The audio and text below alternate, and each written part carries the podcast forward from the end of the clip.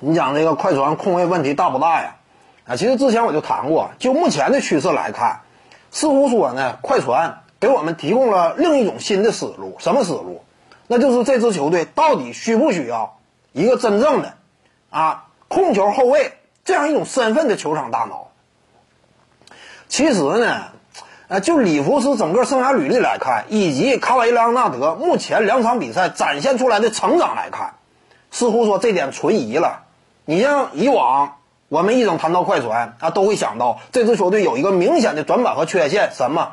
那就没有一个真正的啊控球者在赛场之上真正能够组织、梳理起全队进攻的这样一种角色。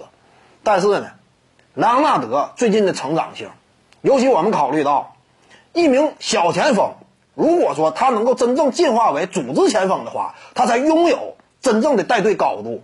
考虑到这点的话，那你就会产生犹豫了：到底快船队还有没有必要啊，真正引进一位持球型的啊，组织策动型的这样这样一种控球后卫呢？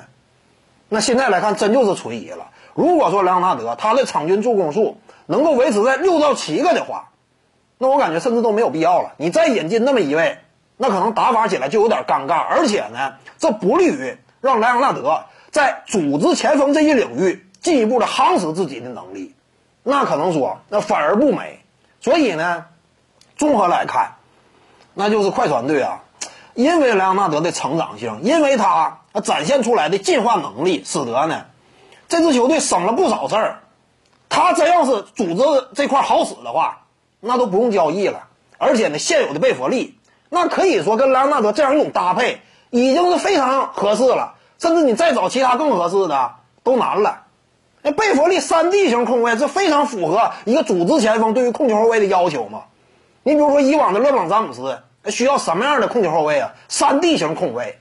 那你看现在如果说小卡能够真正进化为组织前锋的话，三 D 型控卫现有的一个在联盟当中也非常顶尖的了，贝弗利。你看今天这场比赛。啊，面对这个昨天面对这个勇士，那不也是吗？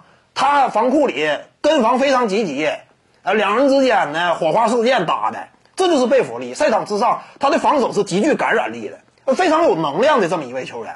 再加上进攻端这块三分球，啊，最近这么几个赛季以来，贝弗利的三分还是非常稳健的。